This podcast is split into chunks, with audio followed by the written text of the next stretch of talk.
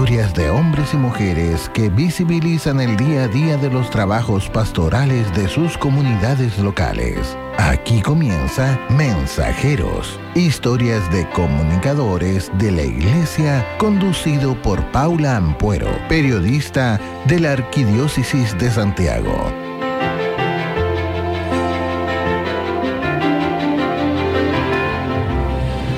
Hola a todos y a todas, sean muy bienvenidos a este nuevo capítulo del programa Mensajeros, historias de comunicadores parroquiales, un programa producido por la Arquidiócesis de Santiago y que se transmite a todo el país a través de la 89.3 FM de Radio María y también a través del www.radiomaria.cl. Soy Danilo Picard, periodista del Arzobispado de Santiago y una semana más me toca reemplazar a Paula Ampuero en la conducción de este espacio en que dialogamos sobre las distintas labores y experiencias que nuestros agentes pastorales han podido desarrollar en sus comunidades. En este noveno capítulo nos vamos a sumergir en las aguas digitales es sin duda un mundo, como dirían algunos, hermoso y desconocido. Tomando en cuenta las experiencias de parroquias de nuestra arquidiócesis en torno a la realización de actividades pastorales y festivas, generando o fortaleciendo también la vida comunitaria, en especial en el tiempo de pandemia, hace ya más de un año y medio, ya casi dos, y lo haremos tomando en cuenta las experiencias de la zona cordillera y la zona norte de nuestra arquidiócesis, donde gracias al trabajo de muchas personas pudieron desarrollar o también están trabajando en plataformas digitales, páginas web y hasta incluso han podido levantar bingos online. Es por eso que quiero saludar en primer lugar a Rebeca González. Eh, ella es comunicadora de la parroquia Santos Apóstoles en Recoleta. ¿Cómo estás, Rebeca? Hola, Danilo. Mucho gusto. Gracias por estar, gracias por acompañarnos, Rebeca. Y también quiero presentar y saludar a don Robert Kotska, agente pastoral y que entre sus múltiples labores acompaña a las comunicaciones dentro de la parroquia Santa Bernardita en Providencia, en la zona cordillera. ¿Cómo estás, Robert? Muy bien, Danilo, muchas gracias por la invitación. Un saludo cordial a todos y a todos los que nos están escuchando a través de la radio. Muchas gracias a ti, muchas gracias a ambos por la disposición de poder acompañarnos en este, en este rato para poder dialogar sobre este tema. En aguas digitales nos vamos a sumergir, pero qué mejor que hacerlo en esta primera parte haciendo el pequeño ping-pong de mensajeros. ¿Aceptan el reto? Por supuesto, súper. Fantástico. Muy bien, pues entonces vamos con las primeras, la primera pregunta para Rebeca. Rebeca, ¿cómo describirías en breve el rol de mensajeros? Eh, bueno, ser mensajera es poder entregar información pastoral a todos quienes son parte de las comunidades parroquiales. También es mantener la comunicación permanente en los diferentes canales de difusión que se tienen y acercar también a todas las personas a una evangelización permanente. Mira, me gustó eso, la evangelización permanente. Eh, vamos con Robert. Robert, ¿qué significado ha tenido en tu vida el servicio de ser mensajero? Bueno, yo los mejores momentos de mi vida como agente pastoral los he tenido haciendo comunicaciones de iglesia. Y yo creo que la mi plenitud como, como cristiano es gracias a las comunicaciones y al hecho de ser mensajero. Wow, qué, qué, buena, ¿eh? ¿eh? Rebeca, ¿tienes algún elemento indispensable que te acompañe en tu trabajo como mensajera? Bueno, eh, el elemento indispensable en todo esto ha sido el celular, el computador, eh, que son cosas de, manejo diario, digamos. Es lo que más nos ayuda hoy en día a mantenernos en, en constante comunicación con las personas y actualizando nuestras redes, obviamente. O sea, son elementos que forman parte ya implícita nos levantamos con el teléfono, nos acostamos con viendo las notificaciones, viendo las comunicaciones, así que es muy buena tu, tu apreciación. Y nos vamos ahora con Robert. Robert, ¿qué sorpresa positiva te has podido encontrar, encontrar eh, durante este tiempo en tu rol de mensajero? El miedo y cómo lo han superado algunas comunidades de nuestra arquidiócesis de Santiago que se han atrevido a hacer cosas que antes no hacían. Por ejemplo, sacerdotes de muy avanzada edad que se han atrevido a adentrarse en el uso de Zoom, en el uso de YouTube, en el uso del Internet. Esa ha sido una sorpresa muy positiva. Sacerdotes que, que uno podría pensar que por su edad les costaría aprender y que no, que a pesar de tener 80, 90 años de edad, se han involucrado con lo digital de una manera increíble. O sea, el saber no ocupa lugar, como diría mi, mi madre. tal cual. O sea, es un ejercicio y también un desafío tremendo. Yo creo que vamos a hablar sobre esto. Eh, insisto, estamos eh, abordándonos eh, o adentrándonos en, aguas digitales y vamos a hablar sobre la construcción quizás de, una parroquia digital, por llamarlo de alguna manera, pero visto también desde las experiencias de dos comunidades, del trabajo que también hace nuestros invitados. Estamos con Rebeca González Montiel. Ella es comunicadora de la parroquia Santos Apóstoles en Recoleta y de Robert Kotzka, quien es agente pastoral y mensajero de la parroquia Santa Bernardita en Providencia. Aprovecho de recordarles a todos quienes nos escuchan que todos los miércoles entre las 6.30 y las 19 horas a través de la 89.3 FM en Santiago o también a través del www.radiomaria.cl, tenemos este pequeño espacio en que compartimos experiencias significativas en el rol de mensajeros en la Arquidiócesis de Santiago. Seguimos con preguntas ya más abocadas en la experiencia y cómo lo están haciendo o cómo lo han hecho durante esta época. Primero, no cabe duda que durante estos últimos años nuestras comunidades han experimentado vertiginosos cambios en su forma de desarrollar la vida comunitaria y también promover la vida de iglesia particularmente. Esto se ha ido complejizando conforme llegó la pandemia en marzo de 2020 y prescindir de las misas o de actividades de carácter formativas y recreativas y todos estos elementos se transformaron en un dilema que puso a prueba a los párrocos, como ha dicho Robert, eh, y también a sus coordinadores. Estamos hablando también de personas quienes no tenían ningún acervo o ningún conocimiento del uso de las redes, redes sociales eh, particularmente, o cómo transmitir algo, cómo también levantar desde una conexión algún tipo de actividad. Y esto también ha desafiado a todos los agentes pastorales a poder volcarse de alguna manera desde el conocimiento, desde lo más básico, desde los tutoriales, desde incluso la reseña de amigos expertos que pueden también apoyar este labor, esta labor pastoral. Y precisamente desde este escenario surgieron iniciativas donde parroquias de diversos puntos del país se volcaron a transmisiones en vivo a través de oraciones, a través de la catequesis, así como también como lo que vamos a hablar ahora de festivales, bingos o hasta incluso vivimos septiembre y lo vivimos con fondas virtuales. Yo conozco casos de fondas que se hicieron de forma virtual el año pasado y este año y fue así como también la parroquia de los Santos Apóstoles, parroquia Santos Apóstoles en Recoleta, pudo hacer un refresh a su página web incorporando algunas actualizaciones de los protocolos sanitarios y también yendo en ayuda a las personas más afectadas. Incluso desarrollaron un bingo y es precisamente este tema a través del bingo eh, lo que queremos también hablar respecto a nivel colectivo de cómo se hace también la necesidad de poder buscar instancias que ayuden a no solamente a formar o, a generar nuevas prácticas, buenas prácticas, sino que también a minorar las flechas digitales que están surgiendo a medida que estamos avanzando en este camino digital. Por eso vamos a partir primero preguntándole a Rebeca cómo se suscitó esta ayuda eh, dentro de la parroquia Santos Apóstoles y qué herramientas lograron desarrollar concretamente a través del bingo. Bueno, eh, más allá del bingo, eh, como instancia, ¿no es cierto?, para poder reunirnos a través de una pantalla, fueron muchas las personas que lo pudieron ver, pero también quería hablar un poco de lo que ha sido las transmisiones durante todo el tiempo de pandemia, que desde que se inició, ¿no es cierto?, la parroquia por el tema de las fases tuvo que cerrar sus puertas y, fue así también como el Padre Francisco ideó poder transmitir las Eucaristías diarias, en principio con su celular y su computador personal. Y ya luego, como siempre nos dice, le dio un poco más de dignidad al trabajo eh, de transmisión. Se hizo obviamente una compra con cámara, se habilitó un PC exclusivo, se mejoró también el internet y tuvimos la oportunidad de conocer a Raúl Rodríguez, que fue clave en esta modalidad de transmisión.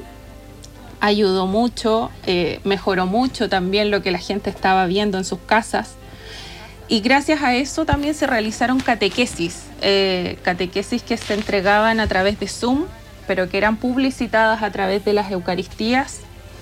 También se le dio curso a las catequesis familiares, que para no dejar, ¿no cierto?, mucha gente fuera de esto, de que sus hijos recibieran los sacramentos, de que las comunidades pudieran eh, volver a reencantarse y juntarse, este, esta idea de seguir con los encuentros eh, fue una, fue una super idea para mantener un poco más viva, ¿no es cierto?, nuestra iglesia.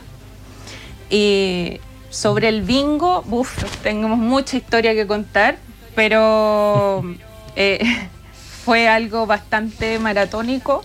La venta se hizo prácticamente online, con botón de pago, transferencias y la confianza que nos dio la gente de, confiar en nosotros y decir eh, vamos a apoyarlos, les vamos a entregar premios, vamos a comprar el bingo. Y la transmisión era el equipo web, el padre Raúl, eh, que les habla.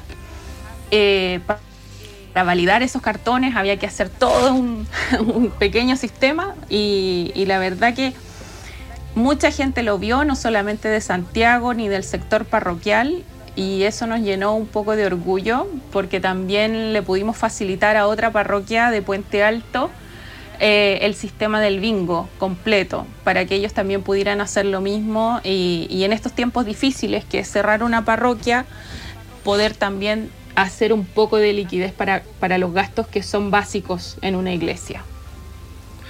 Eh, claro, tú apuntas algo que no, no siempre se, se habla, pero para poder animar o acompañar o hasta incluso más desde el ámbito de gestión dentro de una parroquia se necesita de personas que puedan estar también apoyando esta labor desde, desde la mantención, el pago de las cuentas básicas, un montón de aristas que a veces, y fue en la época más dura de, de este tiempo de crisis sanitaria, que parroquias no recibían nada prácticamente. Entonces, este tipo de iniciativas de alguna manera no solamente lo veíamos desde el ámbito digital, sino que también convocaba. Y es ahí yo creo que ustedes tienen quizás como mucho que decir respecto cómo reaccionó la comunidad respecto a este tema y como la adhesión que tuvieron para participar de esto. Sí, eh, en, esta, en esta visión de hacer partícipe a muchas personas, eh, fue bastante bonito ver que gente de comunidades de iglesias que no son de Santiago eh, también participaron. Eh, o personas que eran de otras de otros lugares, inclusive desde Perú nos veían en, la transmisión eh, y ese, ese tema de, de, que tú puedes acercar a la gente algo tan simple como transmitir misas, hacer catequesis o hacer el bingo, que es un, es un modo de darles un poco de alegría en medio de todo lo que estábamos pasando también. ¿Y por dónde lo transmitían, Rebeca? Eh, las transmisiones fueron hechas a través de YouTube y también del Facebook de la parroquia. Y la página web le teníamos eh, una, una, cápsula en donde estaban las transmisiones diarias. Entonces la gente podía ver todas las transmisiones de todo lo que se hacía desde esos tres eh, dispositivos, ya sea YouTube, Facebook o también la página de la parroquia. Sea, multiplataforma, como le llaman ahora. Así, es. muy atractivo. Y, ahora en el caso con Robert, Robert, tú también has tenido experiencia en transmisiones online. Cuéntame un poco también desde tu conocimiento, qué te ha tocado también acompañar, desde tu expertise y también de qué manera eh, has podido encontrar o recuerdes quizás elementos significativos que, a lo mejor que se, se suscitaron durante esta época de pandemia. De qué manera también pudiste acompañar o guiar o plasmar a través de tu experiencia y conocimiento a otras experiencias pastorales?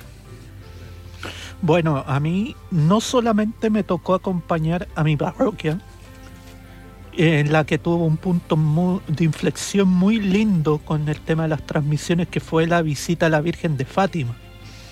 De ahí hubo como un cambio y la gente empezó a, estar ávida de, de ver las redes sociales, de meterse a ver las misas, meterse al Zoom a las oraciones, pero también aparte de la parroquia, me ha tocado ayudar a la Escuela Arquidiocesana de Música con las transmisiones de las misas y de los cursos, donde tenemos cerca de 60 alumnos de todo Chile, incluso de Latinoamérica, y también me ha tocado apoyar a otras confesiones religiosas, que eso yo creo que es lo más lindo, que poner al servicio no solamente de tus hermanos de comunidad o de tu arquidiócesis, sino también ayudar a otros, ayudar a otros hermanos que quizás no creen como tú crees, pero que también necesitan lo mismo que estás necesitando tú.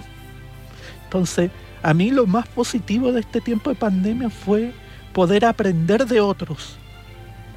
Porque, por ejemplo, nuestros hermanos evangélicos nos llevan mucho, mucho tiempo de avance con respecto a lo digital y aprender de ellos para yo ponerlo en práctica y al servicio de mi iglesia, creo que ha sido lo más positivo del mundo. Yo creo que apuntas también a un elemento que no en todos los, no, en todos los sectores resulta prioritario y ahí también los quiero llevar respecto a las brechas digitales. Eh, ¿Cómo ustedes ambos detectan quizás desde la experiencia, quizás como los desafíos que pudieron encontrar o cómo lo están trabajando, cómo también ustedes pueden hacer un diagnóstico respecto a que existen como un, desconocimiento o también, digámoslo, de alguna forma, el falta de quizás una capacitación o quizás de otro tipo de instancias. Vamos primero escuchando a, Rebeca y después a Robert, que cuenten sobre este, este tema.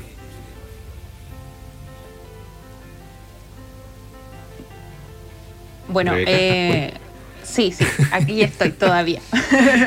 ya, Justo estaba. íbamos a hablar de esto y ya no estabas. Ah, no, sí, aquí estoy, no se preocupe. Ya. Sí, que me llega un poco atrasado el, audio, pero estamos bien. Entonces, bueno, eh, ¿qué les puedo contar?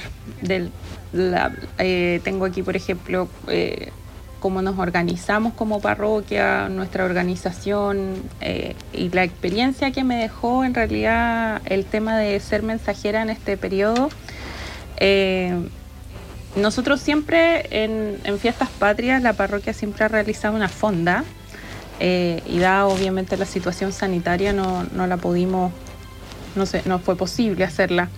Entonces, ideamos realizar el famoso bingo, el cual fue compartido también por otras parroquias.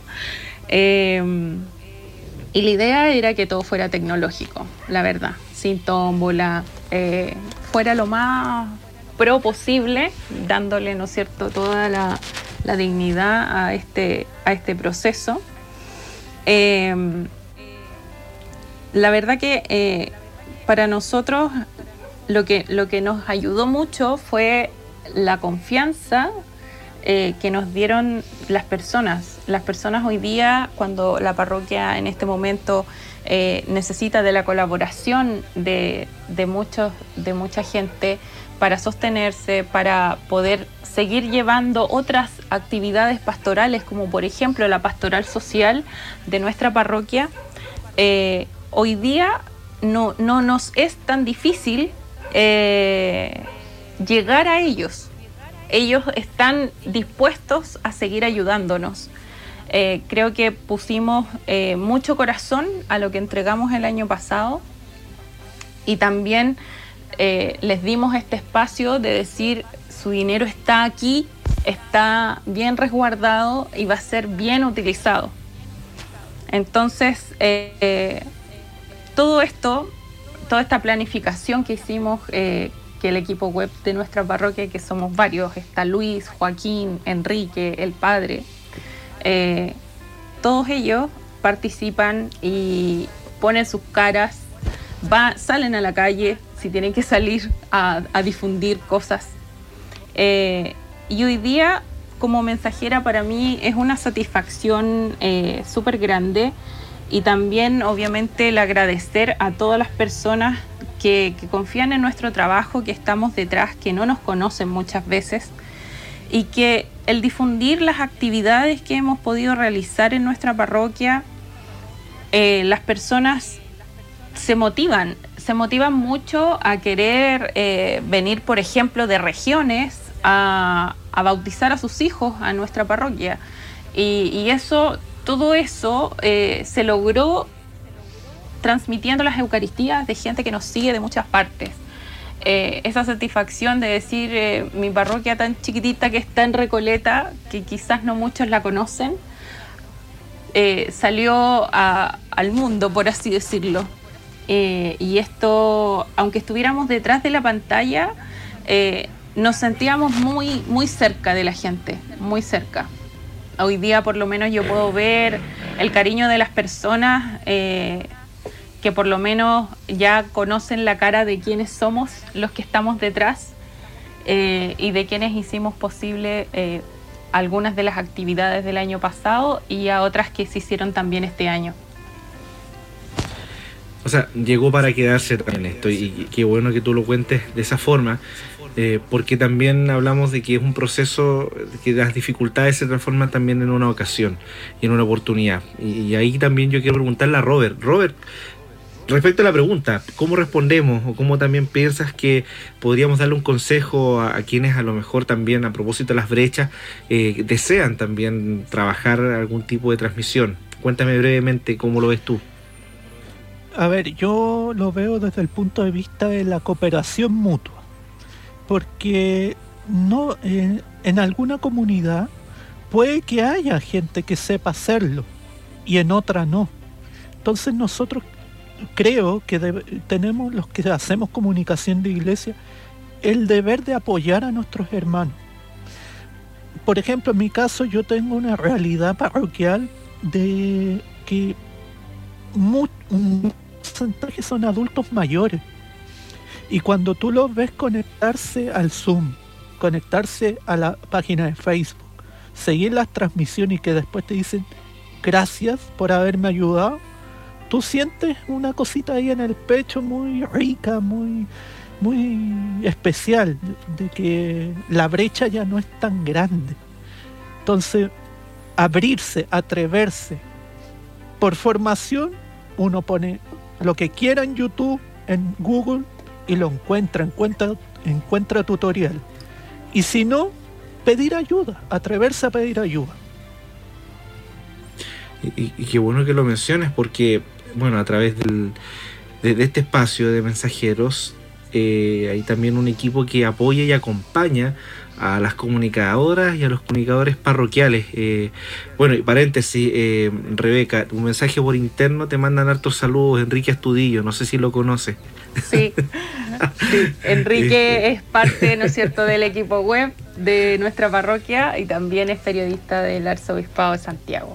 Así que un besote. está escuchando, está escuchando ahí el programa y por eso lo quería dejar pasar este espacio para que te mandara saludos. Eh, y también da cuenta quizás del trabajo que a propósito del ámbito digital también se genera un, espíritu que Robert también ya lo ha mencionado, que, que detrás de esto existe quizás un, hasta incluso una pastoral digital, por llamarlo de alguna manera, que acompaña y colabora en todos los procesos que se estén desarrollando al, apoyo y al servicio del Evangelio. Y es aquí donde también queremos pedirles brevemente, en un minuto, que nos digan las coordenadas de ambas parroquias o de ambas comunidades para poder seguirlos. Rebeca. Bueno, eh, nos pueden seguir a través de nuestra página web que es www.santosapóstoles.cl, desde el Facebook Santos Apóstoles eh, Parroquia de los Santos Apóstoles en YouTube y también en Instagram. Ya eh, tenemos un Instagram que también eh, usamos para difundir información de la parroquia. Perfecto, para que tomen nota y puedan también ver las buenas prácticas que hay detrás de esta comunidad. Y ahora nos vamos con Robert. Robert, cuéntanos ahí las coordenadas para poder ver cómo, cómo hacen el trabajo y para que también los fieles de toda la arquidiócesis de Santiago los puedan ubicar en, Facebook, YouTube e Instagram como Parroquia Santa Bernardita. Y a mí personalmente me pueden contactar a través del formulario de contacto de de www.emreligiosa.cl. Ahí me pueden contactar directamente. Perfecto, ya saben muy bien entonces, son estos espacios los, que, los cuales nos ayudan también a seguir armando red y como les dije en un momento, nos vamos a sumergir en el ámbito digital llegó la pandemia, nos sumergimos y llegó para quedarse. Entonces, al igual como pasa con las clases que son también digitales y todo, lo mismo pasa también con, las comunidades en las cuales nos ha tocado vivir de alguna u otra manera eh, algo, algo virtual. Y es precisamente eso lo que quisimos abordar en este capítulo de mensajeros, historias de comunicadores parroquiales.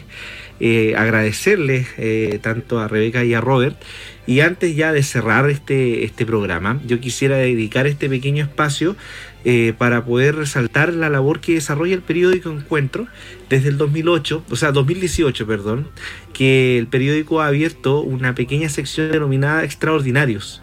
Se trata de historias de personas como usted, como yo, quienes viven a través de su labor pastoral y se han transformado en protagonistas, eh, cambiando el mundo con pequeños grandes signos demostrando que a través de lo cotidiano se convierten en personajes extraordinarios y, ojo, son narrados en primera persona.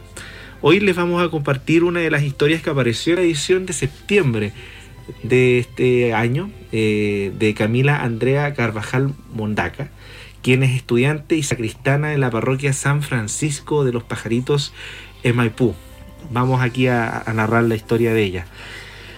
Estaba en un retiro y sentí el llamado de Jesús que me dijo si podía ser sacristana. Esto lo encontré como un signo, porque nunca me habían llamado por mi nombre. Al día siguiente, el párroco de mi comunidad, el padre Héctor Donoso, me ofreció ser sacristana y le respondí que sí. Llevo cuatro meses sirviendo en el altar y me ha llamado la atención cuando está la comunión porque uno piensa que es Cristo que está allí, dando la Eucaristía. Mi labor es estar en la, sacristía, poner los manteles, el cáliz, las vinajeras, todos los implementos para celebrar la misa. Es un servicio muy bonito porque está Cristo vivo. Me llama mucho la atención cuando los sacerdotes se tienen que revestir, les ayudamos, salimos detrás de ellos para la misa. Es muy bonita la labor que se hace desde la sacristía. Cada día que pasa uno se va enamorando más de estas cosas porque es un servicio muy bonito. Muchas personas no lo pueden ver, pero a la vez sí se puede evidenciar porque es la misa. Pues bien, con el testimonio que estuvo en la edición de septiembre del periódico Encuentro de Camila Carvajal, queremos eh, invitarles también a todos quienes nos oyen a seguir también eh, ayudándonos con historias de extraordinarios y para ello nos pueden escribir con total confianza al correo comunicaciones arroba iglesiadesantiago.cl o bien también ahí a través de nuestras redes, quizás de forma eh, interna nos pueden escribir y podemos también tomar seguimiento de cada una de, los, de, las historias de extraordinarios o extraordinarias que hay en sus comunidades. Y con esto ya vamos a cerrar este episodio agradeciendo a Rebeca González de la parroquia Santos Apóstoles de la zona norte en Recoleta y de Robert Corska Castro, de la parroquia Santa Bernardita, en Providencia, zona cordillera. Ambos son comunicadores de nuestra arquidiócesis, quienes compartieron con nosotros sus significativas experiencias difundiendo y acompañando desde el ámbito digital a las comunidades. Y les dejamos invitados a seguir escuchándonos ya el próximo miércoles a las 18.30 horas en un nuevo capítulo de Mensajeros y que ojo, es el último de, esta, de, este, de este ciclo en el cual vamos a visibilizar los testimonios y el trabajo que se hace en las comunidades de base que desarrollan también una labor dentro del ámbito de la difusión de noticias a través de las redes sociales y a través también del apoyo que hacen con las comunidades, con los sacerdotes, con las pastorales y que hacen también un trabajo de articulación de bisagra con la comunidad. Por eso vamos ya la próxima semana a cerrar este capítulo y agradecerles mucho por el tiempo, por la disponibilidad que también han podido prestar. Gracias Bernardino, o sea, gracias Rebeca, perdón, y gracias Robert. No, gracias a ustedes por la invitación. Muchas gracias Danilo por la invitación y un saludo cordial a todos los que nos escucharon el día de hoy. Pues bien, pues muchas gracias a ustedes y muchas gracias también a todos quienes nos han podido escuchar. Nos encontramos el próximo miércoles ya en el último episodio eh, de Mensajeros Historias de Comunicadores Parroquiales a través de la 89.3 FM de Radio María y también a través del www.radiomaria.cl. Muchísimas gracias y nos encontramos la próxima semana.